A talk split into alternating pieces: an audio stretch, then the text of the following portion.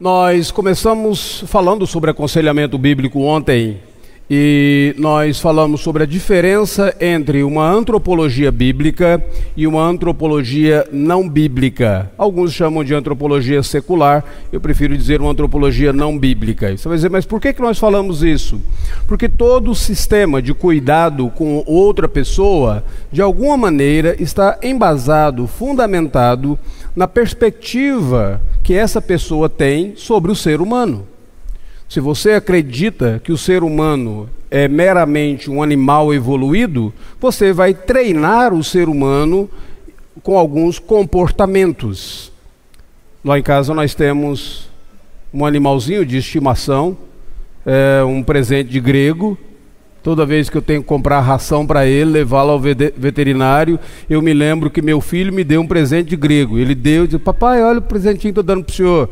Toda vez que eu vou a uma, a, uma, a uma loja de ração ou ao veterinário, eu pergunto se eles querem receber um cachorro de presente. Ninguém quis até agora, porque o valor é, é, é, é, é considerável. Né? Mas ele foi treinado a algumas coisas. As pessoas da igreja ficam admiradas ao vê-lo, porque ele é ele, ele é um cachorro de porte, porte grande, né? vem de uma raça tida como uma raça violenta, mas ele é um cachorro dócil. Ele é tão dócil, é, é, eu acho que ele, ele tem uma crise de identidade, ele come bananas. E eu, eu ainda não deu para interpretar corretamente. E ele é tão dócil que ele só sai do portão de casa, mesmo o portão estando aberto, se nós permitimos. É, dentro do quintal, ele defende o seu território. Uma vez que nós trazemos alguém conosco, que nós o apresentamos a ele, ele brinca com as crianças. Meu neto puxa o rabo dele e, e ele tranquilamente ele fica bem tranquilo. Mas ele foi treinado para isso. Ele foi treinado para obedecer, para sentar na hora que nós mandamos, para ficar é, imóvel na hora que nós mandamos, quando nós estamos atravessando um semáforo, andando com ele, nós damos a ordem para ele permanecer, às vezes, parado ou assentado até que, que, que o sinal abra. E nós estamos treinando agora a esperar, na hora que nós colocamos a ração, a refeição para ele, na hora que nós falamos, agora pode, e aí ele, ele, ele come. Então ele, ele, foi treinado nesse sentido. Ele é um animal, ele, ele tem comportamentos, então eu posso condicionar o comportamento desse animal. Então, se alguma abordagem de cuidado com o ser humano acredita que o ser humano é meramente um animal evoluído, todo o fundamento, todo o tratamento, todas as técnicas de cuidado com o ser humano se fundamentam em condicionamentos, comportamento, um aspecto comportamental. Tá? Mas, se nós acreditamos que o ser humano é mais do que um animal evoluído, que ele é alguém criado à imagem de Deus, à semelhança do Senhor, nós entendemos então que o tratamento deve ser algo do que Deus diz para esse ser humano. A moralidade desse ser humano, ela não será medida pelo mundo animal, mas a moralidade do ser humano será medida pela santidade de Deus, daquilo que o Senhor Deus diz, o que pode e o que não pode. Então não basta nós simplesmente dizer, mas todos fazem isso. O padrão dessa moralidade, dessa santidade é Deus, não é o ser humano. O padrão dos valores, o padrão do, do, dos ideais, sempre será Deus. Então aí você tem essa diferença entre uma antropologia bíblica e uma antropologia não bíblica no cuidado com o ser humano.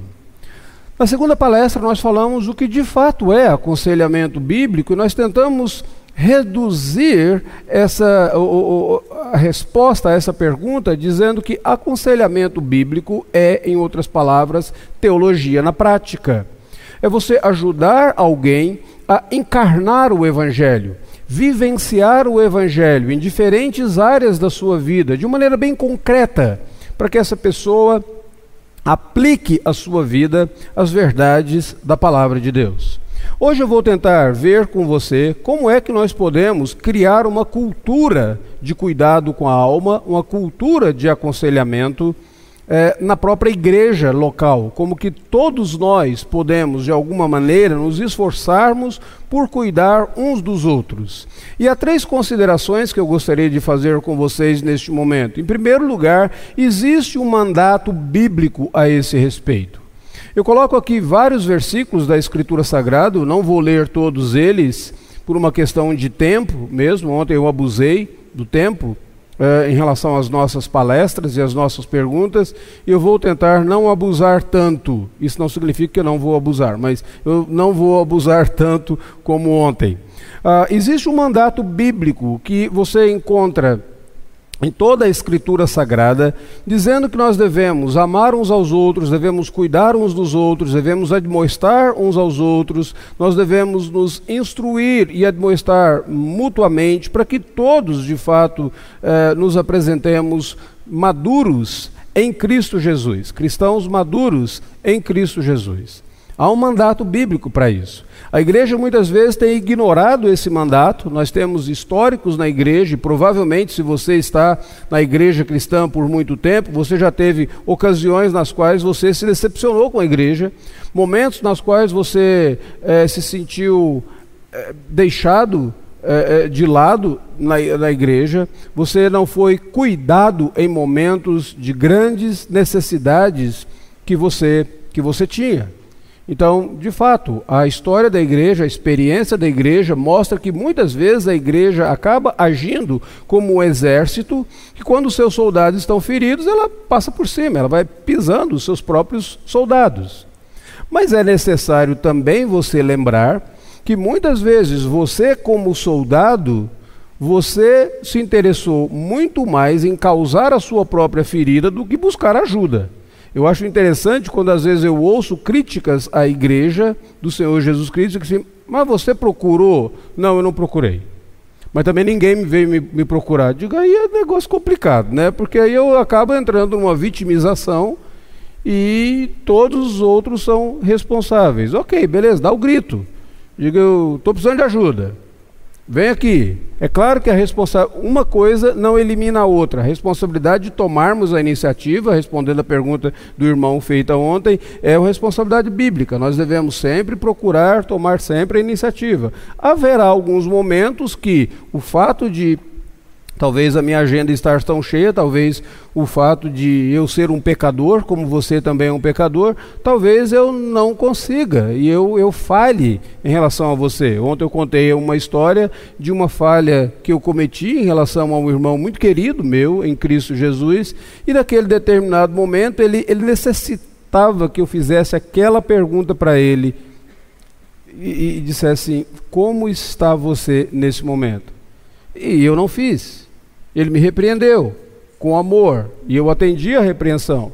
Depois nós tivemos a oportunidade de fazê-lo. A amizade permanece, o relacionamento permanece, é, mas às vezes há falha nesse sentido. Só que há um mandato bíblico, então eu tenho que manter sempre a antena ligada, dizer, eu preciso cuidar daqueles que estão ao meu redor, eu preciso cuidar daqueles que Deus colocou ao meu redor. E muitas vezes você diz, ah, pastor, mas eu não estou tão qualificado para isso. Nós vimos ontem que o Senhor Deus usa indistintamente. Ele pode utilizar até mesmo você, que não se acha tão capacitado para fazê-lo, que nunca fez nenhum curso de aconselhamento bíblico, não tem muitas noções, mas você instrui biblicamente. Você dá uma orientação bíblica é, naqueles determinados momentos. Então, esses são momentos uh, nos quais você cumpriu o mandato bíblico. Não existe apenas o mandato bíblico, existe uma promessa bíblica também. Eu gosto muito desse texto que diz que o Senhor Deus, pelo seu divino poder, nos tem doado todas as coisas que conduzem à vida e à piedade, pelo conhecimento completo daquele que nos chamou para a sua própria glória e virtude. Então, esse versículo diz que Deus providenciou, providenciou na Sua palavra, que eu e você pudéssemos conhecê-lo de tal forma que tudo aquilo que eu necessito na minha vida e para o crescimento, na piedade, eu obtenha. Há uma promessa bíblica nesse sentido. Essa é a promessa da suficiência da Escritura Sagrada para a minha vida e para a sua vida. E aqui um ponto muito interessante. A doutrina da inspiração da Bíblia Sagrada foi negada por muitos anos pelos teólogos liberais. A doutrina da inspiração da Bíblia Sagrada era um ponto de debate por muito tempo na igreja. Hoje, praticamente ninguém mais é, é, é, tão aberto ao negar a doutrina da inspiração da Escritura Sagrada. Mas na prática, muitos negam a doutrina da suficiência da Escritura Sagrada. Muitas vezes nós somos como aquela parábola que Jesus Cristo contou daquele homem que morreu e ele foi para o inferno, e ele olhou e viu Abraão e Lázaro com ele, e aí ele disse assim para Abraão: Pai Abraão, manda que alguém vá à minha casa paterna, porque eu tenho cinco irmãos, e se eles vierem para cá, o inferno vai ser cinco vezes pior do que é. Não, não diz isso, mas ele diz: para que eles não venham para um lugar como esse. E aí Abraão diz para ele assim: Eles têm Moisés e os profetas, ouçam-nos. Ele diz: Não, pai Abraão. Mas se alguém ressuscitar dentre os mortos, eles ouvirão. E Abraão diz: Se eles não ouvem Moisés e os profetas, tampouco se deixarão persuadir, ainda que se levante alguém dentre os mortos. Ou seja, naquela parábola, Jesus está enfatizando, apontando para a suficiência da palavra de Deus. Ele está dizendo: eles têm Moisés e os profetas, eles têm as Escrituras, que eles ouçam as Escrituras.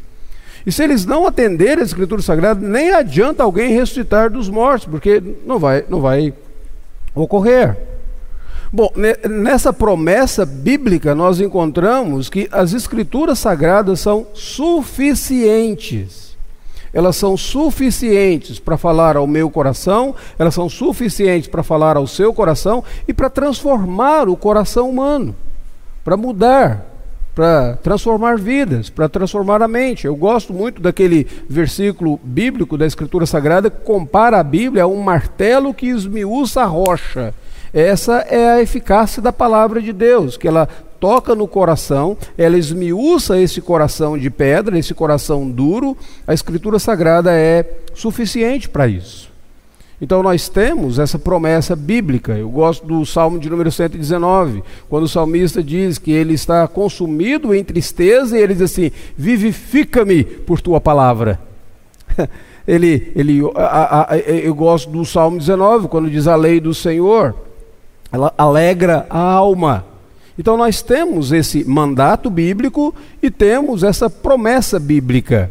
Nós temos também na Escritura Sagrada o fato de que quando eu, a, a, a, compreensão de que quando eu e você praticamos o aconselhamento bíblico, nós temos algumas vantagens em relação àquele profissional da área secular. Ontem nós estávamos falando e eu disse: nós não precisamos demonizar a psicologia, mas nós podemos ter compaixão de muitos dos nossos irmãos e irmãs que trabalham como psicólogos, como terapeutas na área secular, porque eles sofrem lá. Eles têm algumas dificuldades lá maiores do que nós do lado de cá, no ambiente cristão, praticando aconselhamento bíblico entre os cristãos. Por quê? Bom, em primeiro lugar, eles não podem se envolver tanto com o cliente como eu e você podemos nos envolver com o irmão e com a irmã. Nós podemos nos identificar com irmãos e irmãs em Cristo Jesus. Um profissional da área, ele tem, de alguma maneira, manter um certo distanciamento. Eu me lembro de uma ex-aluna que uma vez chegou para mim e, com lágrimas nos olhos, ela diz: Uh, na faculdade eles me ensinaram como que eu poderia me desassociar dos casos com os quais eu lido. Aqui vocês não me ensinam isso e eu não aguento mais agora. Eu, eu, eu me dá uma ajuda. Eu digo, por quê? Porque você está se identificando com as pessoas como Cristo se identificou contigo? Ela diz, talvez seja. Eu digo, então não tem alguma coisa errada nisso, tem? Você se identificar com o irmão, com a irmã na sua dor, estar envolvido com ele, com ela na sua dor, há alguma coisa errada. Vamos ver o que, como é que nós podemos trabalhar o que, o que você está fazendo. Você está se identificando como se você fosse a redentora ou como se você fosse um instrumento nas mãos do redentor. A redenção deles, a salvação deles, não depende de você. Você é meramente um instrumento. Foi ótimo poder conversar com ela naquele, naquele instante. Mas normalmente na área secular o, o, o, existe essa desassociação. Mas nós temos algumas vantagens. Quais vantagens? Você já está envolvido com alguém, como seu irmão em Cristo Jesus. Você pode iniciar o aconselhamento, você pode chegar para a pessoa e dizer assim: vamos jantar lá em casa? Ontem nós estabelecemos isso, né? Vamos jantar lá em casa? Olha, eu preciso conversar com você. Há um assunto que eu gostaria de abordar contigo nós podemos desenvolver vários níveis de conhecimento desta pessoa. Como pastor, muitas vezes eu conheço a, a, a pessoa é, é, e, e, e trabalho, aconselho alguns casais, e eu batizei aquela esposa quando ela era bebê. Eu, eu a tive na, na no, no grupo de, de, de, crianças, eu pude orientar, eu fazia o cultinho infantil com elas na, na igreja. Eu pude conversar com ela na adolescência, eu fiz o aconselhamento pré-nupcial, eu quando ela, quando ela é, se enamorou de um rapaz, ela veio apresentar aquele rapaz para mim, e ela veio muitas vezes dizer assim, pastor, eu quero que o senhor conheça o meu namorado. Eu, eu me lembro de uma ocasião visitando nos Estados Unidos uma, uma, uma jovem eu tinha que pegar um voo no outro dia muito cedo. Eu tinha que estar no aeroporto 5 horas da manhã. Meu voo saía 6 e, e alguma coisa. E, e estava muito corrido para mim. Eu estava saindo da, da, da casa de uma. Uh, da, da, filha de um colega nosso. E o telefone desse colega toca e ele diz assim: Tio Valdeci está aí? Está. Fala para ele não dormir.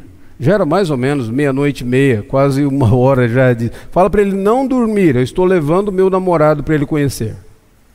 Digo, meu pai é bendito, olha aí, agora tu tem que conhecer o namorado, né? Então você tem todos esses níveis de envolvimento. É muito mais fácil para eu chegar no momento de crise e dizer para essa pessoa: vamos conversar sobre o seu casamento? Vamos conversar sobre o relacionamento de vocês?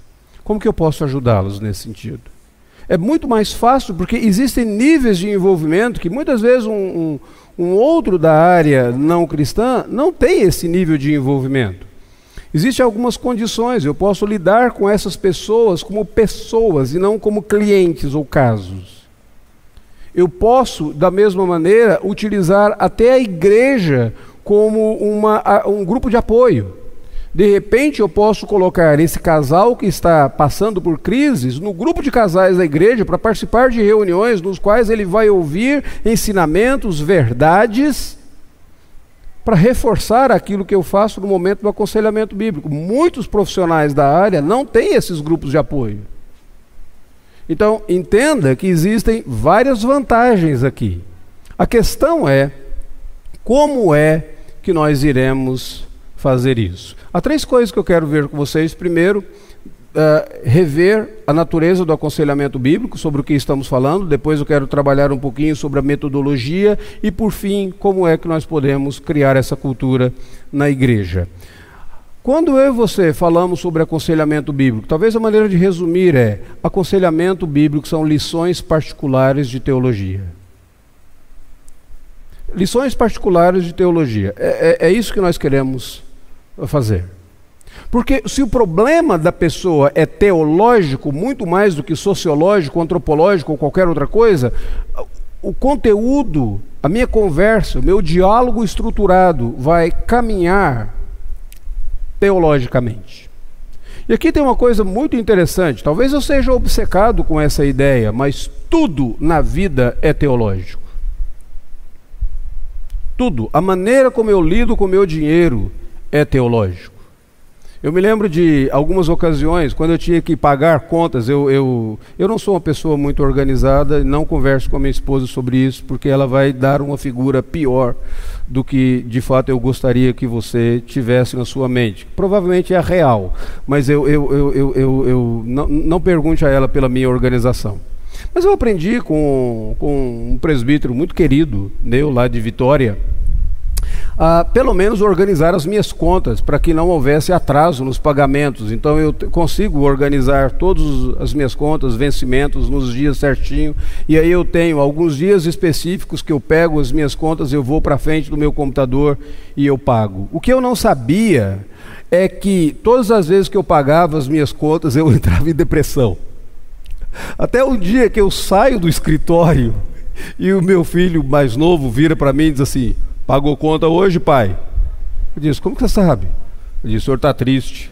Você, dá uma olhada assim, você vê a conta fazendo isso, né? a conta bancária fazendo isso, e eu saía angustiado daquele negócio. Aí um dia, eu não sei por que cargas d'água, eu estava conversando com o David Polisson e o assunto entrou. E eu falei para ele que eu, toda vez que eu pagava as minhas contas, eu ficava triste. Ele diz: acontecia isso comigo também. Até que um dia a Nan, a esposa dele, virou para mim e disse assim: Mas David, se você teve dinheiro para pagar, e Deus sustentou e deu dinheiro para pagar, você não deveria sair de lá cantando e louvando a Deus pela sua provisão? Ele diz: Aí, Valdeci, eu comecei a fazer isso. de boa lição. Então agora eu pago as contas e sai. Aleluia, glória a Deus, né? Eu consegui mais um mês, conseguimos pagar aqui. Por quê? Porque tudo é teológico. Então a maneira como eu lido com as minhas contas é teológico. A maneira como eu lido com a ajuda às pessoas é teológico. A maneira como eu lido com as minhas posses é teológico. A maneira como eu me relaciono com as pessoas é teológico. Se existe na Escritura Sagrada um versículo que diz que nós somos embaixadores de Cristo e um embaixador é o representante daquele que o arregimentou, o que você fala para a pessoa do seu lado precisa representar Cristo. A maneira como você olha para a pessoa do seu lado tem que representar Cristo. Tudo é teológico. Aconselhamento bíblico, então, é isso são lições particulares de teologia. Talvez essa pessoa não esteja compreendendo corretamente a teologia. Eu me lembro de um caso de um casal que veio conversar comigo porque a esposa estava com alguns problemas. Em determinado momento da conversa, e eu não vou me estender tanto nesse aspecto com vocês, mas em determinado momento da conversa eu notava que todas as vezes que no diálogo a palavra pai para Deus aparecia na nossa conversa, a fisionomia dela mudava. Às vezes ela olhava para o chão, outras vezes ela meneava a cabeça, outras vezes o, o olhinho assim virava, né, como que totalmente desatenta. É, depois de alguns momentos de conversa, acho que foi no segundo encontro que nós tivemos, eu digo, eu observei da vez passada que todas as vezes que nós usávamos a expressão pai para Deus, você se mostrava desinteressada. Você pode me dizer o que está acontecendo? Ele diz: O senhor não conheceu o meu pai. Eu não consigo pensar em Deus como pai. Deus para mim não é pai. Deus é aquele que está lá no céu com uma pedra na mão, sempre pronto para jogar na minha cabeça no momento que eu erro. Deus está sempre pronto para me punir. Não existe essa noção de Deus como Pai. Eu digo, vamos ver aqui o, o quanto da vida cristã você está perdendo por não entender a paternidade de Deus. Talvez o que você esteja fazendo é olhar para Deus como Pai baseado no modelo do seu Pai, mas todos os pais na terra deveriam modelar a paternidade daquele que é o verdadeiro Pai. Então o problema, a questão não é fazer o inverso. Eu vou olhar para Deus como o pai que eu tive. Não. Deixa eu ver se meu pai atende ao padrão de paternidade que Deus é. Ele é o padrão. Bom, foi ótima a nossa conversa e, e durou de fato algumas semanas. Mas uma das grandes questões era justamente isso. Ou a ocasião que eu fui conversar com um jovem que o pai pediu: conversa com meu filho, porque ele está usando maconha, e se eu não sei conversar com ele, se eu for conversar com ele, eu vou arrebentá-lo. Eu digo: bom, é melhor então eu conversar, porque eu não quero que você arrebente teu filho, certo? Aí eu digo para ele: digo, vamos ter um. Tomar um café? Digo, claro, pastor, toma um cafezinho. Ótimo. Tomamos o café, digo, olha, seu pai pediu para conversar com você, você está usando maconha. Ele diz: não, é verdade, eu estou. Eu digo, você poderia me falar mais sobre isso? Não, pastor, porque aí ele começou a discutir de livros que ele havia lido sobre maconha, de filmes que ele havia. Eu digo, rapaz, eu não estou lidando com o usuário, eu estou lidando com ativista. o negócio é um pouco mais sério aqui. E eu digo para ele, eu tentei usar o meu argumento, o meu argumento biológico. Olha, você não sabe que existe dependência, então você cria. A maconha é simplesmente uma porta de entrada para outras drogas, e aí você está utilizando isso, vai criar dependência no seu organismo, vai chegar um momento que você não vai satisfazer com a maconha, você vai querer alguma coisa pior e você pode arruinar a sua vida. De que nada, pastor, esse negócio de maconha vicia é igual o cafezinho que o senhor está tomando. Eu digo, não, aí já é ofensa, falou do meu café. É igual o café que o senhor está tomando, também vicia, o senhor toma café. Digo, pronto, meu argumento biológico foi por água abaixo. Não deu certo. Vamos tentar o argumento legal. Mas olha, é, é proibido, cara. Você está estudando direito e tal, e tudo. Pastor, é hipocrisia. Eu conheço juízes que usam cocaína, que faz isso, faz aquilo. Na verdade, eu quero ser vereador para eu defender a liberação da maconha. Eu falei, ah, meu argumento jurídico foi por água abaixo. Lá por, pelas tantas eu virei para ele e digo, você pode me dizer por que, que você usa? Qual que é a tua razão? Ele diz, olha pastor, na verdade não uso sempre. Eu uso só naqueles momentos de grande angústia, porque eu quero um alívio, eu quero um refúgio. Eu digo, agora eu entendi. Alívio e refúgio.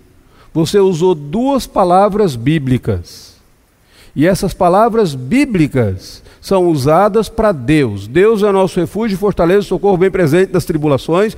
Deus é aquele que nos traz alívio, Deus é o alívio do aflito. Você está me dizendo que você usa maconha como substituto de Deus na sua vida. Aquilo que Deus pode fazer, você acha que a maconha pode fazer.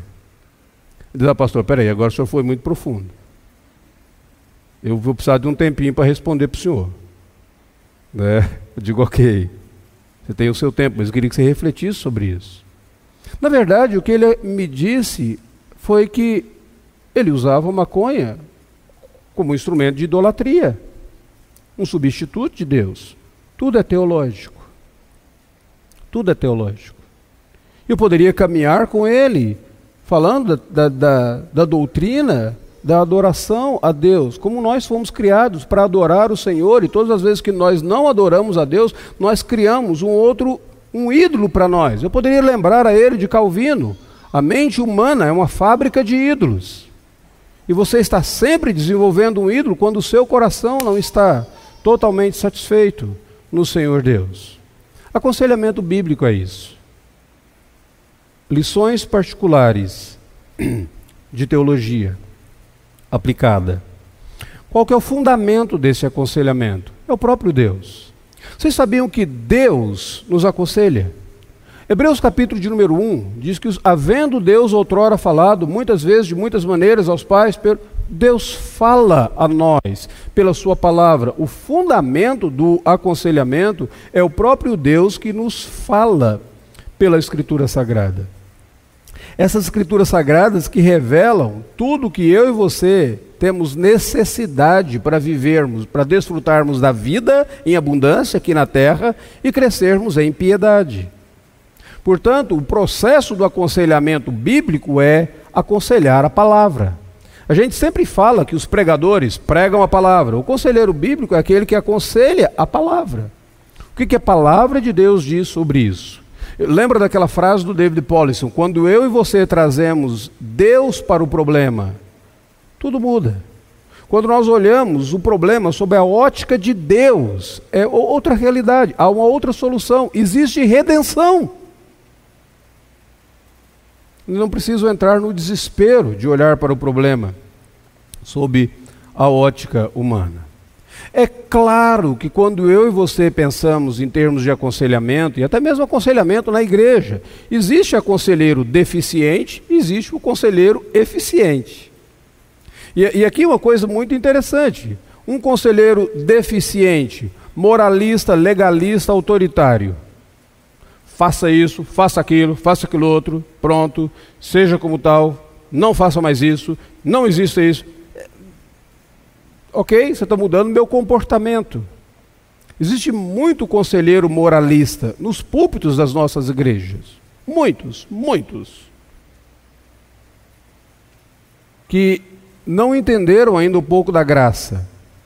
Conselheiro que não é eficiente, ele não consegue ouvir, ele não consegue simpatizar com o aflito.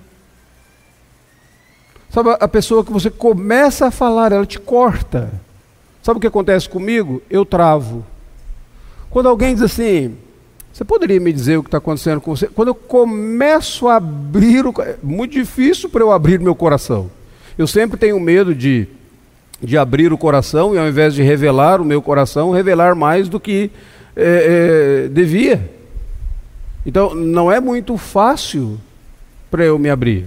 Quando alguém chega para conversar comigo, logo na minha mente eu penso assim: essa pessoa saiu da casa dela, pegou tomou um ônibus ou pegou um carro, cruzou a cidade para vir aqui para falar para mim sobre o problema dela, porque está tá doendo tanto que ela não consegue lidar com isso sozinho. Então, deixa eu ouvir.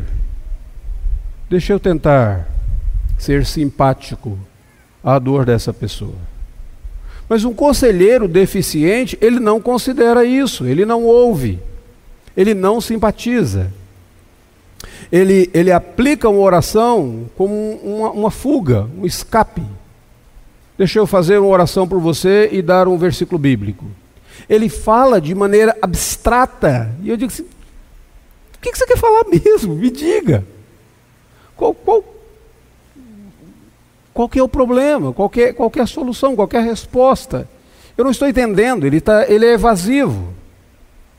Mas a Escritura Sagrada diz que um conselheiro eficiente, ele sustenta o fraco com a palavra de Deus. Isaías 50, versículo de número 4, fala sobre o Senhor Jesus. Sustenta o fraco com a palavra de Deus. Ele fala a verdade com amor. Ele não tem que falar a mentira, ele fala a verdade, mas a, a amor, a compaixão. Ele procura ser gentil com o ignorante. Por mais que a participação desta pessoa esteja fora, ou a opinião dela esteja fora da Escritura Sagrada, ele é gentil com o ignorante. Ele procura aconselhar as pessoas de acordo com os diferentes grupos, aqueles que estão fracos, aqueles que estão desanimados, aqueles que estão rebeldes. Não é a mesma dosagem, não é a mesma receita de bolo. É como o alfaiate ali. Qual que é a metodologia? Como que eu posso fazer isso, pastor? Como que eu posso ser um bom conselheiro, um conselheiro eficiente? E dentro, criando uma cultura de aconselhamento dentro da igreja.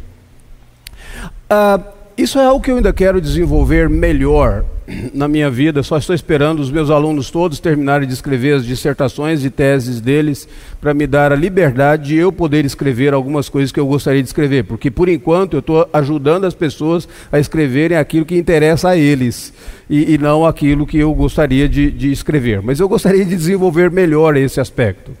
Para mim, tudo diz respeito ao ministério da palavra. O ministério da palavra, ele tem um aspecto público, é aquilo que eu estou fazendo agora, falando publicamente para vocês, e publicamente eu não posso citar o seu nome, eu não posso falar do seu problema, eu tenho que tomar cuidado até com as ilustrações que eu uso aqui, porque tudo está sendo divulgado pela internet. Então, esse é o ministério público. Eu fui preparado para o ministério público lá no seminário, é o ministério de proclamar, é o ministério de ser apto para ensinar. Esse é o ministério público da palavra. Mas a palavra não tem apenas o ministério público. Ela tem um ministério privado, onde a palavra fala ao meu coração, onde eu preciso me alimentar da palavra, onde eu preciso é, é, estudar a palavra, exercitar na minha própria piedade, a fim de que eu me torne padrão dos fiéis e a pessoa saiba que aquilo que eu falo, de alguma maneira, eu vivo, eu procuro viver. Então a palavra não é apenas para eu falar para o público, mas a palavra fala ao meu coração. Mas existe um aspecto pessoal de conversação, onde eu uso a palavra quando eu visito alguém, quando eu aconselho alguém, quando eu discipulo alguém, eu estou trazendo a palavra de Deus também. Então, se você quiser saber, pastor, como que eu posso criar uma cultura de aconselhamento na igreja? Qual é a metodologia para essa cultura de aconselhamento? Tudo isso está de alguma forma, resumido dentro do ministério da palavra. Se a igreja entende que a palavra proclamada aqui precisa ser vivenciada na vida privada, na vida individual, e ela precisa ser a base das nossas conversações, ela precisa ser a base das nossas interações, ela precisa ser a base do nosso aconselhamento. Então, tudo agora diz respeito a esse ministério da palavra é, de alguma maneira, colocar a palavra na prática. Isso é muito importante. Se você observar, isso aconteceu de uma forma especial é, na, no Reino Unido, é, em, na ocasião dos puritanos britânicos, especialmente numa cidade chamada Kidminster, por um homem que pastoreou a igreja lá chamado Richard Baxter. Quando ele chegou lá, ele diz que ele podia contar os cristãos que existiam naquela cidade nas palmas das suas mãos. Mas ele começou a pregar o evangelho e visitar e aconselhar as pessoas, sempre trazendo a escritura sagrada, aplicando a escritura sagrada à vida deles. Quando ele termina o ministério dele em Kidminster, os historiadores dizem que existiam pouquíssimas cidades, pouquíssimas casas em uh, naquela cidade que, que habitavam pessoas que não haviam sido convertidas a Cristo Jesus ainda. Incrível! É esse ministério da palavra, ele é dinâmico. É a mesma palavra que eu ouço, que deve orientar a minha vida, que deve orientar as minhas conversações. Seria mais ou menos isso aqui. Essa palavra que é publicamente pregada, ela é pessoalmente assimilada e ela deve, de alguma forma, ser interpretada e aplicada às minhas conversações, às minhas interações e assim por diante. Então, aqui está uma boa metodologia de fazer isso. Olhando para a igreja, olhando para a igreja local, funciona mais ou menos do, da seguinte forma: primeiro, eu tenho aquilo que a Escritura Sagrada chama de o alto conselho, o conselho para mim mesmo. Bem-aventurado o homem que não anda no conselho dos ímpios, não se detém no caminho dos pecadores, não se assenta a roda dos pecadores, antes do seu prazer está na lei do Senhor, na sua lei medida. Eu estou, de alguma maneira, aplicando isso à minha vida. Opa, se eu quero ser abençoado, eu tenho que viver assim. Se eu quero crescer em piedade, 1 Timóteo capítulo uh, ah, 4, versículo de 16, eu tenho que aplicar a palavra à minha vida. Então, eu, eu, de alguma forma, eu tenho uma responsabilidade pessoal. Você, cristão, tem a sua responsabilidade pessoal. Mas vamos sair agora dessa responsabilidade pessoal e individual e vamos caminhar para a igreja. Eu tenho aquilo que nós chamamos do conselho comunitário. A igreja, como um todo, diz: olha, nós devemos ser sal da terra, devemos ser luz do mundo. Então, comunitariamente, todos nós cremos nisso nós cantamos isso, nós ouvimos pregações sobre isso. Então, esse é aquele chamado conselho comunitário. Todos nós pensamos nessa mesma linha daquilo que é básico na vida cristã e nós queremos viver assim. E se alguém não está vivenciando o básico, essa pessoa vai ser exortada, dizendo: Olha, o que está acontecendo? Como que eu posso te ajudar? A voltar àquilo que é o básico, aquilo que é o comunitário. Mas nós temos também conselhos públicos. Dominicalmente, os pastores, os presbíteros, eh, abrem a Escritura Sagrada e eles publicamente aconselham o rebanho. No púlpito, em uma sala de escola dominical, em um pequeno grupo, eles estão aconselhando publicamente a palavra de Deus. Naquele momento você não está apenas tendo uma aula de teologia, naquele momento você está sendo aconselhado publicamente. Então, você tem um conselho público. Nós temos aqueles conselhos procurados, que como são esses? Se alguém foi encontrado em alguma falta, Gálatas capítulo de número 6, você vai e procura esse irmão. Você vai procurar aconselhar essa pessoa, porque agora você viu que essa pessoa está vivendo de maneira desordeira. Você vai procurar essa pessoa para aconselhá-lo. Você notou que esse casal não está vivendo bem. Você notou que essa pessoa está vivendo desordenadamente. Você notou que essa pessoa está assumindo um comportamento destrutivo. Você notou que aquela jovem se enamorou por um rapaz, ela está namorada por um rapaz que tem um comportamento destrutivo, e você vai dizer: Eu amo muito a você, para ficar calado diante da escolha que você está fazendo para ter o fulano como seu namorado. Então eu queria conversar contigo. Você vai me desculpar, mas eu, eu preciso falar contigo. É esse conselho procurado. Há também um conselho disciplinar. Você procurou essa pessoa, essa pessoa não aceitou. Você agora vai lá e você vai confrontá-la. Você vai confrontar essa pessoa que foi procurada inicialmente, ouviu a verdade em amor, mas ela não aceitou e você agora vai confrontá-la. Isso é um conselho disciplinar. A disciplina eclesiástica, ela não acontece no momento que o indivíduo é suspenso da comunhão da igreja. Ela não começa lá. Ela começa quando esse indivíduo é primeiramente confrontado em amor. Então, quando eu tenho que pegar uma pessoa que está vivendo desordenadamente e chamá-la e dizer, deixa eu conversar contigo, você está tendo um procedimento que compromete o evangelho nas redes sociais, por exemplo. É, é interessante isso, né? Eu digo, olha, a imagem de Cristo em você, ela não existe apenas na vida real, mas ela existe também na vida virtual. Não adianta nada na vida real você parecer assim santa ou santo e nas suas redes sociais você é, estrambelhar. Então vem cá, vamos conversar um pouquinho aqui nesse caso. Esse momento de confrontação já é um início de um conselho disciplinar. Se a pessoa não atendeu, agora eu envolvo outras pessoas nesse conselho disciplinar, eu envolvo um grupo de pessoas. Talvez agora eu chamo os presbíteros e essa pessoa comparece diante dos presbíteros. Qual é o meu ponto aqui? O meu ponto é que tudo isso é, é aconselhamento. O meu ponto é que a vida, a dinâmica da vida cristã dentro da igreja local, em si, é uma grande dinâmica de aconselhamento. E nós nos esquecemos disso.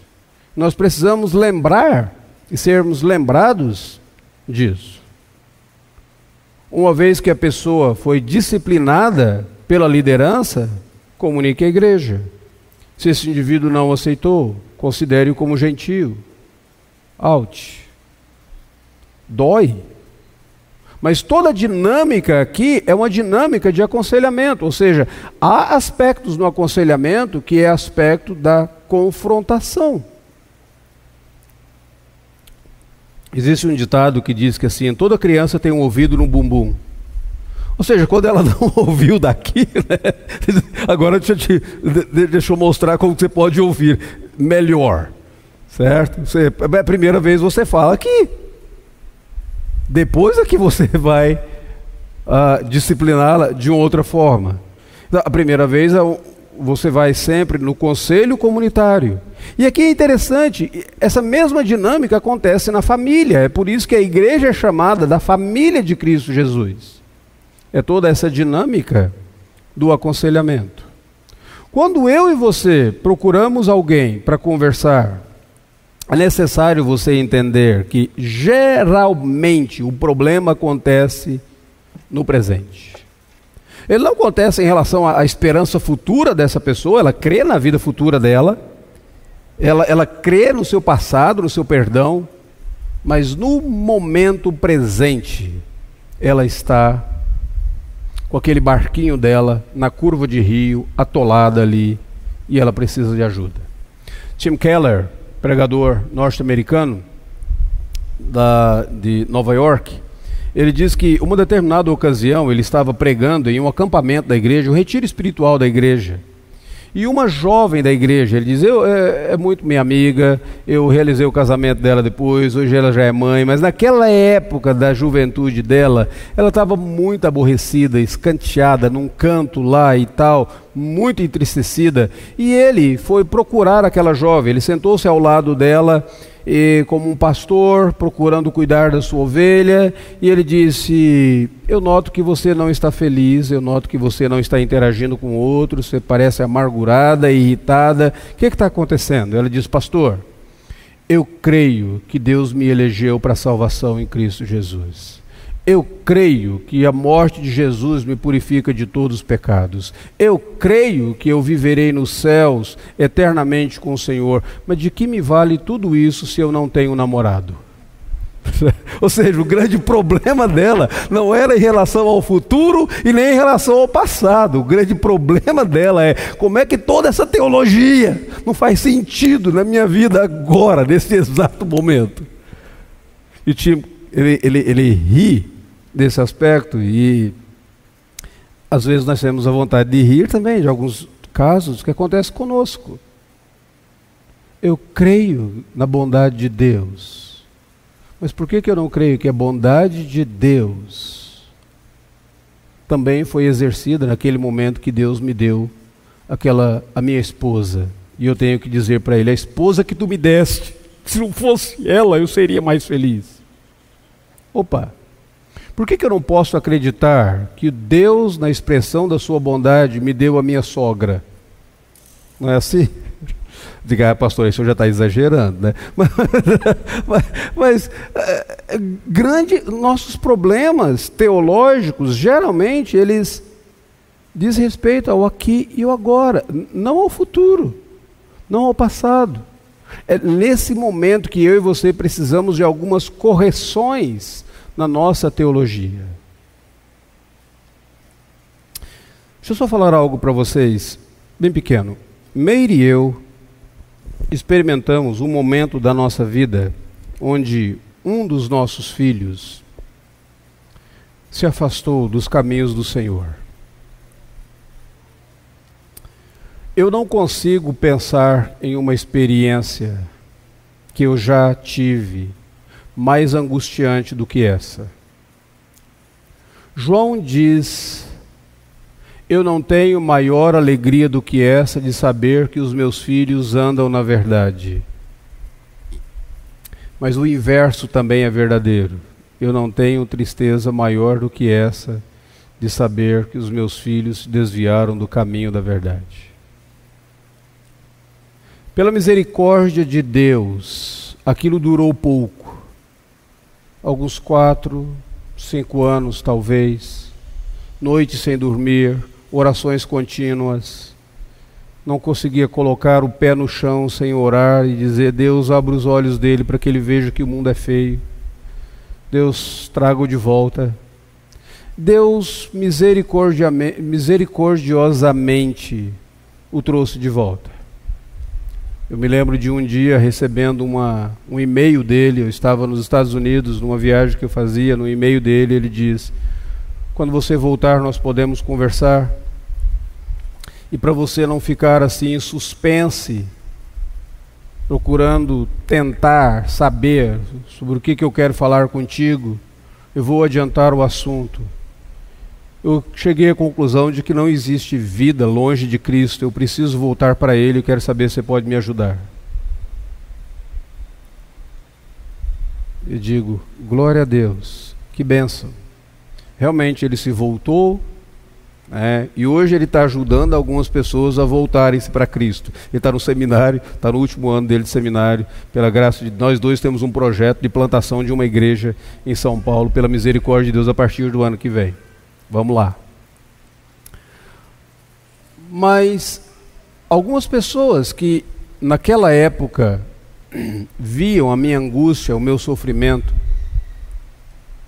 elas vinham conversar comigo e, e eu, eu entendo a boa intenção delas, mas elas geralmente diziam o seguinte: como é que ele fez isso com você?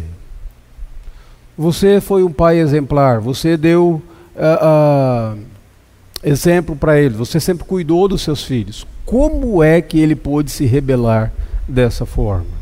E a minha resposta era o seguinte: Deus não permitiu isso apenas para lidar com ele, mas para lidar comigo. Deus permitiu essas coisas para quebrar o orgulho do meu coração de ter sempre tido a família perfeita, os filhos obedientes, os filhos que estavam sempre alinhados ao redor do pai, os filhos que o pai podia conversar qualquer assunto com eles, eles tinham liberdade de conversar qualquer assunto com o papai. Deus quebrou meu coração, Deus moeu a minha vida, Deus me fez muito mais simpático a alguns pais que lutam com os filhos fora dos caminhos do Senhor do que eu poderia. Eu digo, Deus na providência dele, nesse momento aqui e agora, não tinha apenas a intenção de trabalhar no coração, na mente, na vida do meu filho. Deus queria trabalhar o meu coração. Deus queria trabalhar com o coração da mãe dele. Todos nós estamos envolvidos nisso. Então, como que eu posso, de alguma maneira, pensar teologicamente e corrigir a minha teologia? E dizer como que na minha teologia eu posso ver a graça, a misericórdia, a bondade de Deus no aqui e no agora também. Isso é aconselhamento bíblico. Para chegar lá, eu preciso de envolvimento com as pessoas. Dificilmente alguém vai se abrir contigo se você não for um amigo. As pessoas se abrem com aqueles com quem elas, em quem elas confiam e especialmente na igreja, pessoas se abrem com aqueles com quem elas têm um certo tipo de relacionamento. Então, se você quiser ser um bom conselheiro, você vai cultivar relacionamentos. Você vai buscar investigar qual é o problema, quais são as informações, quais são os dados, o que, que eu posso saber disso, me conta a sua história, deixa eu ouvir você, Posso ouvir algumas pessoas que estão envolvidas, estão de alguma maneira conectadas com essa questão também. Deixa eu tentar interpretar biblicamente o que está acontecendo, deixa eu procurar ter um, um feedback. Você, você entende que a situação é essa? Como que você pode ver isso aqui? Eu posso tentar ver alguma correlação bíblica e aqui é uma coisa muito interessante, as pessoas às vezes assim, pastor, como que o senhor pode aconselhar uma pessoa que é esquizofrênica? O senhor não pode aconselhar um esquizofrênico. Incrível, sabe-se muito pouco sobre esquizofrenia. Existem muitos estudos sobre Alzheimer, existem muitos estudos sobre algumas outras deficiências uh, neurológicas ou biológicas. Sobre esquizofrenia tem muito pouco que você pode é, é, saber. Mas será que de alguma maneira eu posso interagir com uma pessoa que seja esquizofrênica? Basicamente se sabe que esquizofrenia, o indivíduo tem um, uma, uma mania de perseguição e ele tem mania de grandeza. Essas duas manias extrapolam em, um, em uma pessoa esquizofrênica. Você pode ter esquizofrenias mais leves, esquizofrenias mais graves, mas essas duas coisas são comuns na vida de uma pessoa esquizofrênica. Vocês devem ter, vocês lembrar nesse momento do filme Uma Mente Brilhante, ou Melhor é Impossível. Não é? Vão pegando assim todos os filmes que vocês já assistiram ao longo e vão colocando na categoria desses assim, uh, o aviador, e, e, e, assim por diante. Você, você nota essas duas coisas: mania de perseguição, mania de grandeza. Ok.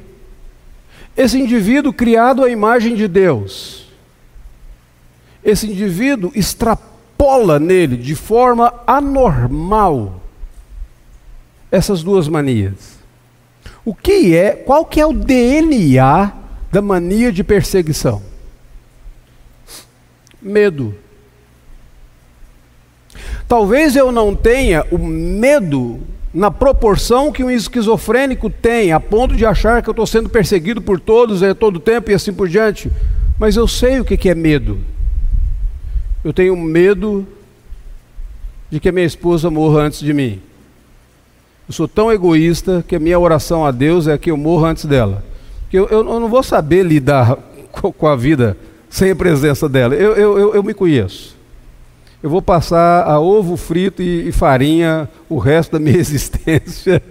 Eu não vou ter alguém para conversar, eu não vou ter alguém para me mostrar as cores da vida, para me mostrar as flores, a, a beleza das árvores, nem para rir, nem fazer as molequices que ela faz, nem para me passar os sustos que ela passa, que me mata de raiva, e nem para pular em cima de mim, me derrubando na cama, como a, a, a, aquele tigrão daquele, daquele desenho, né? E que me deixa chateado nesse momento, mas faz, faz, faz diferença. Vai ser extremamente complicado. Eu tenho medo. Eu tenho medo de que um dos meus filhos morra. Eu não sei se eu estou preparado para lidar com a morte de alguém que eu amo. tão próximo. Eu sei o que é medo. Eu tenho medo de errar. Eu tenho medo de envergonhar a igreja de Deus. Salmo de número 69, verso de número 6. Ó que não sejam envergonhados por minha causa os que esperam em ti, ó Deus de Israel. Eu tenho medo. Mas não na mesma proporção. Mas eu sei o que é medo. Ou seja, o que ele sente não é totalmente alheio a, a, a, a mim. O que, é mania de grandeza? Qual que é o DNA da mania de grandeza? Orgulho, soberba.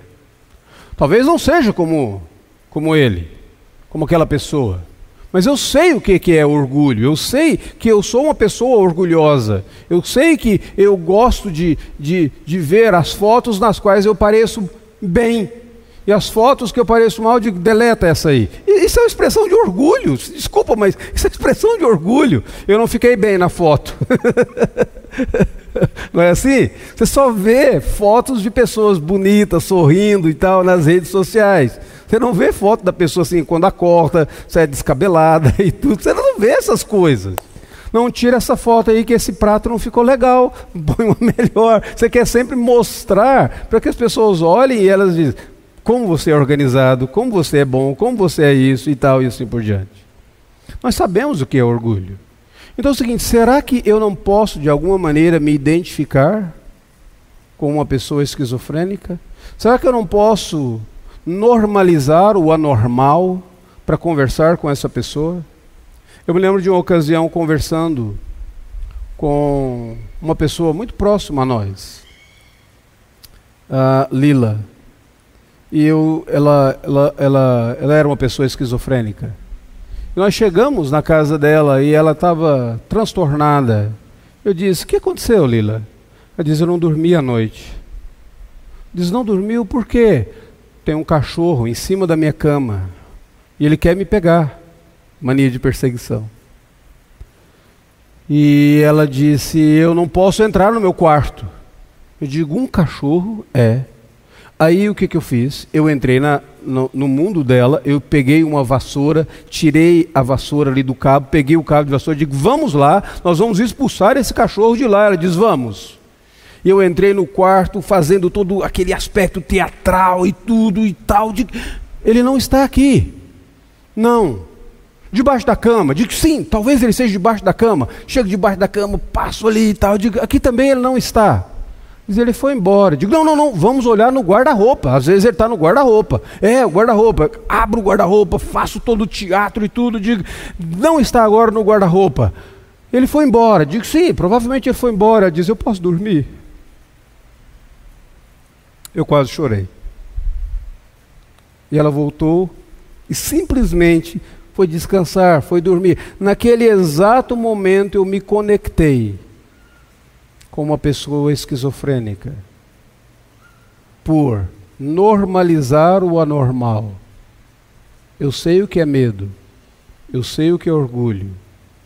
Foi um vislumbrezinho, pequeno, pequeno, mas eu consegui conectar. Que coisa boa. Ou talvez conversando com Maurício, filho de um grande colega, pastor nosso, Maurício luta com a esquizofrenia, tem surtos há anos e anos e anos, mais de, de 25 anos, e a família sofre com tudo isso. Você conversa com Maurício e diz assim: E aí, Maurício, tudo bem? Maurício, não. Imperador. Imperador, assim. Como assim? É, não, porque foi. Esse é o título que eu recebi. Eu jogo, fui, sempre fui jogador de futebol, joguei muito, mas a minha carreira não decolou por causa dos empresários. Eles nunca. Mania de perseguição, mania de grandeza. Interessante. E de repente você começa a conversar com o Maurício, ele diz assim: Ah, o senhor, o senhor sabe a Bíblia? Sei. Eu gosto muito daquela mulher na Bíblia, daquela, daquela mulher que fala lá, né? É a rainha de Sabá. É, eu gosto muito dela, devia ser uma mulher muito bonita, não é? Interessante a conexão, sempre com pessoas de grandiosidade. E aí ele assim, devia ser uma mulher muito bonita. É, eu, Eu não sei como seria namorar uma mulher como aquela. Maurício, não tem condições de ter um relacionamento. Ele revelou para mim naquele exato momento anseios do coração dele. E interessante, depois conversando com os pais, a mãe dele diz assim: Pastor, o senhor acha que ele tem anseios de um relacionamento amoroso com alguém? Digo, certamente, alguém criado à imagem de Deus, ele tem esses anseios. Ele acabou de verbalizar isso. Na mente dele, ele conectava com a rainha de Sabá. É mais normal que o imperador fizesse isso, não é? Se conectasse com uma rainha. Ah, há uma correção bíblica. A Bíblia não fala sobre esquizofrenia, mas a Bíblia fala sobre medo, a Bíblia fala sobre orgulho. Então você pode correlacionar no momento que você estiver conversando com algumas pessoas. Ah, o problema desta pessoa é que ela tem toque, é, transtorno obsessivo compulsivo. A Bíblia não usa a palavra toque. Mas a Bíblia Sagrada nos fala o que é a concupiscência da vida. A Bíblia Sagrada nos fala o que é a soberba da vida. E a Bíblia Sagrada fala o que são as obras da carne. Que tantas vezes faz com que você fique voltado, obcecado, focalizado em algumas coisas deste mundo: sexo, dinheiro, poder. Você pode correlacionar a fim de trazer o ensinamento bíblico para esta pessoa e trazer uma resposta bíblica para ela. Alguns riscos que eu diria para você evitar: cuidado para não focalizar apenas no, no exterior, só no comportamento. O alvo nesse aspecto é o coração, é do coração do homem que procedem os maus desígnios, então cuidado se você quiser apenas corrigir o comportamento da pessoa sem falar ao coração. Não basta apenas dizer, você não pode mentir. Mas por que, que você mentiu? Me explica, o que, que acontece quando você mente? Provavelmente a pessoa vai dizer, eu tenho medo de falar a verdade e você não gostar de mim assim. Como eu espero que você goste. Eu, eu, eu tenho medo de falar a verdade e você ficar muito entristecido comigo, eu não queria te entristecer. Mas a tua mentira não, não, não, não, não lida, não resolve isso. Então, cuidado para você não, não trabalhar apenas o exterior. Cuidado para você não usar a Bíblia como vara de condão, texto fora do contexto. Muito cuidado para você não se tornar um especialista em problemas. É melhor que as pessoas te vejam não como especialista em problemas, mas como estudioso da palavra de Deus que pode ajudá-las. Como é que eu vou implementar essa cultura? E aqui algumas dicasinhas. Eu posso simplesmente pegar alguns problemas comuns e abordá-los na pregação, na escola dominical, no discipulado, no programa discipulado um a um. Problemas comuns. Idolatria é um problema comum? É. Que tal fazer uma série sobre o que é a idolatria? Há várias maneiras de pregar sobre isso. Na Escritura Sagrada, eu tenho vários quadros bíblicos sobre isso. E essa é uma maravilha da Escritura Sagrada, porque ela me ensina o mesmo assunto, me dando diferentes perspectivas, diferentes quadros sobre isso. Idolatria é um problema comum. A obsessão com as obras da carne são problemas comuns, todos nós lidamos com essas coisas. Que tal então, na pregação, na, na, na escola dominical, trabalhar alguns desses problemas comuns? A dificuldade relacional, relacionamento de casais, ou dificuldade é, é, um problema comum. Que tal mostrar qual que é o padrão bíblico desses do relacionamento? O que está envolvido nisso? O livro do Ed Welch, lado a lado, nos dá excelentes dicas sobre isso. Depressão, angústia, tristeza é um problema comum? Sim. Eu gosto do livro do Ed porque ele, ele, mostra diferentes aspectos como eu posso ver essa depressão, essa aquilo que nós cantamos ontem, na noite escura da alma, que é uma expressão do teólogo João da Cruz. A Bíblia Sagrada me ensina, então, problemas comuns eu posso tratá-los dessa maneira. E problemas agudos, eu posso tratar de alguns deles em pequenos grupos, e aí não estou falando de grupos de 20, de 30, não, pequenos grupos mesmo. Quatro, três, cinco, eu posso tratá-los. Posso tratá-los em alguns grupos de apoio, certo? Lá na igreja local nós fizemos um, um grupo para estudar o livro Finalmente Livre, que é um dos melhores livros para você tratar a, a escravidão ao vício, a escravidão sexual, o chamado vício sexual, a idolatria sexual. Finalmente livre. Ruth Lambert. Um ex uma excelente obra. Nós montamos um grupo para estudar o livro. Um grupo, pequeno grupo de apoio. Eram, eram homens estudando o grupo. Me surpreendeu quando, em algumas ocasiões, algumas irmãs chegaram e disseram assim: o senhor não vai montar um grupo de apoio feminino para estudar esse livro, não? Eu digo, é, eu falhei, né? eu devia ter feito isso. É. Obrigado por me, me lembrar disso. Não, porque não é um problema só masculino, não. O senhor, devia montar um grupo de apoio feminino para estudar isso também. É, é, é verdade. Devia mesmo. Ou então o aconselhamento um a um.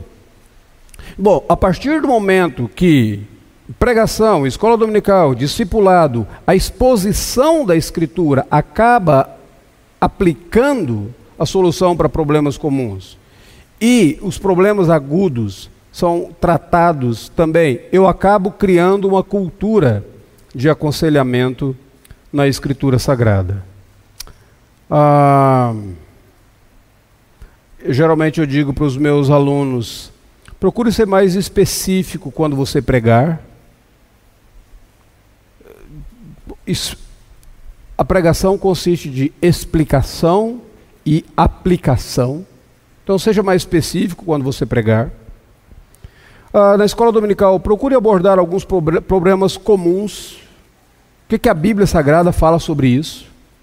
O que, que a Bíblia Sagrada fala sobre finanças? Ok, por que não? Ah, procure criar um clima de uma comunicação piedosa, falando a verdade em amor um clima de amor redentivo, ao invés de ser simplesmente aquela confrontação, aquele amor redentivo. Eu me lembro de um, um amigo, hoje ele é o diretor do CCEF nos Estados Unidos, Alistair Grove. Ele diz que na, na juventude dele, uma das coisas fantásticas foi quando ele aprendeu que na igreja dele ele podia se apresentar como um pecador e as pessoas não iriam fugir dele, mas elas continuariam tentando ajudá-lo a crescer na vida cristã. Que coisa fantástica! A igreja é um lugar no qual você pode se apresentar dizendo: Eu pequei, me ajude, eu sou um pecador, eu necessito de ajuda. Eu creio que quando nós fazemos isso, esse, essa cultura de aconselhamento já está estabelecida uh, estabeleça um clima de levar as cargas uns dos outros e uma estrutura de capacitação. Bom, eu tenho que parar por aqui. Eu disse que não abusaria muito da paciência de vocês, embora eu já tenha abusado um pouco.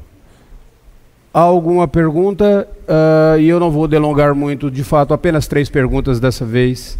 E aí nós, nós paramos, só para dar uma certa objetividade. Pode ser, pastor Jair? Nós já estamos há, há muito tempo aqui alguma pergunta? Pelo menos apenas três. Nenhuma pergunta? Eu entendo que estou assim, com fome. Pois não, querido, lá atrás tem uma pergunta. Nosso jogo aqui é bote o seu pastor para correr. Não, ele foi mais esperto, ele conseguiu um diácono, olha aí. Ah, rapaz, vou te contar, viu? Foi esperto dessa vez. Muito bem, Jair, me surpreendeu. Bom dia. É, minha pergunta é: como ajudar aquelas pessoas que têm dificuldade ou lutam com incredulidade para trazer esperança para ela ou direcionando Cristo para ela? Difícil a tua pergunta. Porque se a pessoa luta com incredulidade, Fé é um dom de Deus. Talvez a melhor coisa que eu pudesse fazer seria orar para que o Santo Espírito de Deus gere fé no coração dela.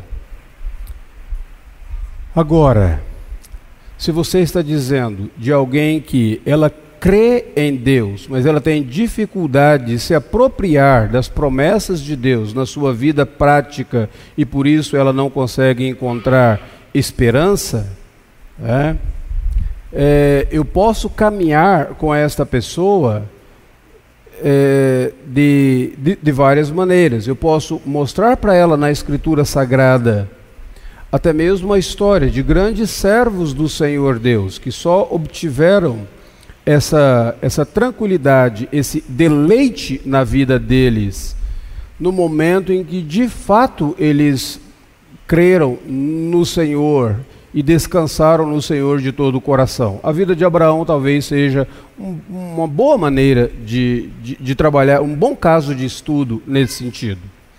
Lembra quando Deus diz assim para Abraão, em Gênesis capítulo 12: Sai da tua terra, da tua parentela e vem para uma terra que eu te mostrarei. E a Bíblia diz: Abraão foi.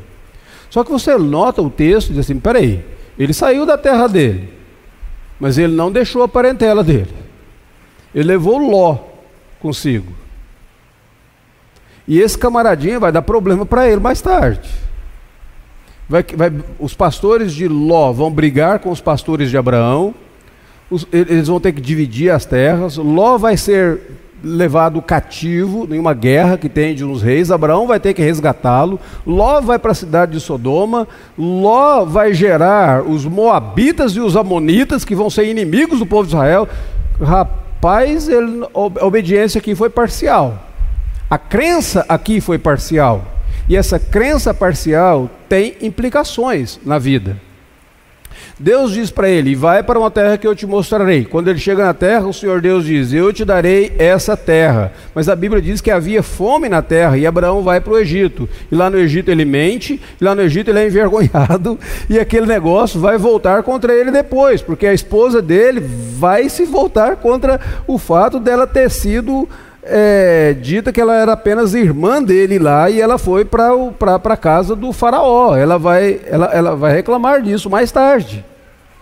Então, é importante lembrar que essas obediências parciais ou essas crenças parciais, elas acabam resultando em consequências desastrosas para a vida do crente, como foi para a vida do crente Abraão.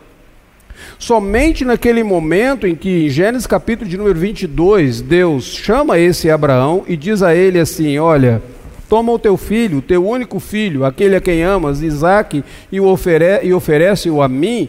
E Abraão obedece ao Senhor, ele faz, ele crê, e ali você observa, o escritor de Hebreus parece que nos ajuda a entender melhor isso. Porque o escritor de Hebreus pega aquela frase de Abraão quando diz assim: Eu e o moço iremos lá, adoraremos e voltaremos. O escritor de Hebreus diz assim: Abraão cria que Deus era poderoso para ressuscitá-lo. Opa! Agora sim. Agora esse Abraão descansa no poder de Deus e o restante da história desse homem Abraão é um restante da história no qual ele pode desfrutar, descansar do cuidado de Deus com ele. Talvez eu possa começar com essas pessoas estudando casos de estudo na Escritura Sagrada dessa maneira. Agora, em todo momento, é extremamente importante que eu e você exercitemos paciência. Porque a mudança, a transformação, o processo de santificação, de conformidade ao Senhor Jesus Cristo, ele não é instantâneo. E não significa que ele não tenha retrocessos. Tem retrocesso na minha vida, na sua vida. Então, é, é, é isso que eu chamo de uma, de uma caminhada, de uma longa jornada. Eu, eu comparo isso muitas vezes à dor crônica. Sabe, quando uma pessoa tem aquela dor de cabeça crônica, diz assim, eu tenho isso aqui desde quando eu me conheço por gente. É, minha mãe tem, minha avó tinha, minha mãe tem, esse negócio passou para mim, é, maldição hereditária, né? Brincadeira. Mas é, esse negócio tem aqui assim e tal, tá comigo, carrega esse negócio, e eu vivo essa dor crônica. E você diz, mas como é que você vive? Diz, tem dias melhores, tem dias piores. Mas eu não posso deixar de viver por causa dessa dor de cabeça. É uma dor crônica. Ou essa dor na coluna que eu tenho é uma dor crônica. Há dias melhores, há dias piores. Então, muitas vezes com essas pessoas será assim. Haverá dias melhores, haverá dias piores, mas uma grande paciência, uma longa jornada, mostrando na Escritura Sagrada: olha o que aconteceu com essa pessoa, como pode acontecer contigo. E não se esqueça daquele pai que chega para Jesus e pede que Jesus é, expulse o demônio, cure um filho dele que estava endemoniado, e Jesus diz assim, é, e ele diz, Senhor, se pode, Jesus, se pode, tudo é possível que crê. E ele diz assim, eu creio, ajuda-me na, na minha, falta de fé. E, fantástica aquela resposta. Senhor, eu creio. Eu não creio como eu devia crer. Mas, mas eu não sou um descrente. Então talvez essa seja a oração diária dessa pessoa. Eu creio, Senhor, ajuda-me na minha falta de fé. E eu vou ter que instruir esta pessoa a fazer essa oração continuamente. Tá bom? Pois não, querido. Oi, pastor. É uma pergunta, eu não não formulei bem ela na minha cabeça ainda. Se não estiver claro, eu, eu peço desculpas. Eu vou tentar uh, esclarecer. Mas é sobre um, um possível efeito colateral, digamos assim, do, do aconselhamento. E, e, que é o seguinte. É...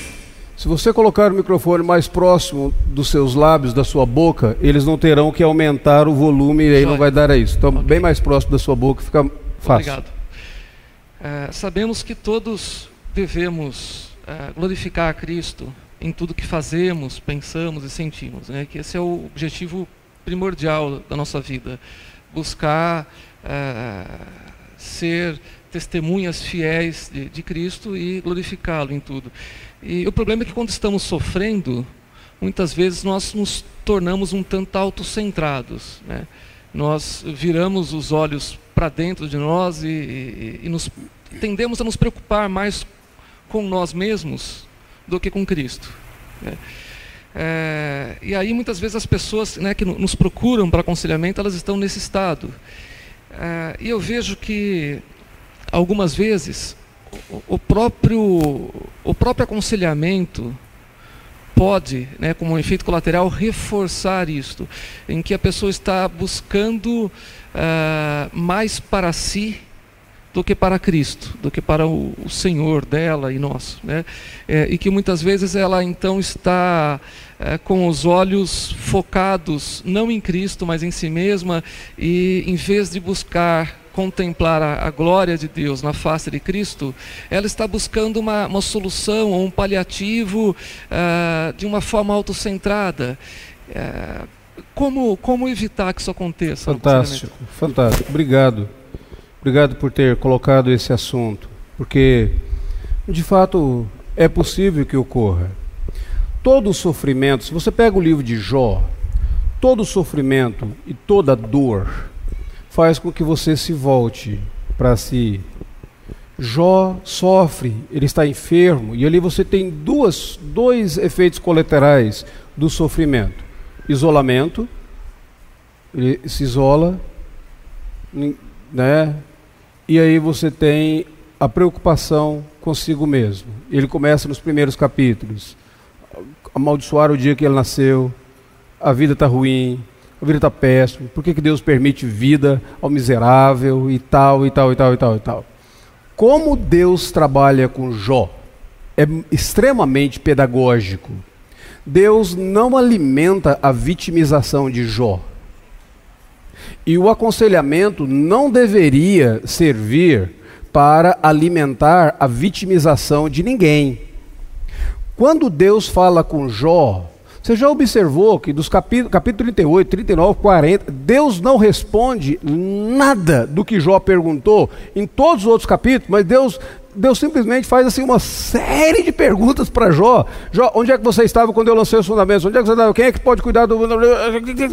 O Jó disse, ah, eu, eu te conhecia só de ouvir falar, agora os meus olhos te veem. É como se Deus estivesse dizendo para Jó o seguinte: Jó, a solução para o seu mal, para o seu problema, ela está em mim e não na sua própria dor. Então Deus não alimenta a vitimização. O aconselhamento bíblico ele não é para alimentar a vitimização de nenhuma pessoa, mas ele é para tirar esta pessoa desse momento da angústia, de sofrimento e fazer com que os olhos dela se voltem para o Senhor, em quem nós podemos ter esperança, naquele que de fato nos redime. Lembrar essa pessoa que o sofrimento aqui na terra, como a mensagem que nós colocamos hoje, o sofrimento ele é temporal. A eternidade, a vida eterna é que é para todo sempre. Então, o aconselhamento bíblico é para isso.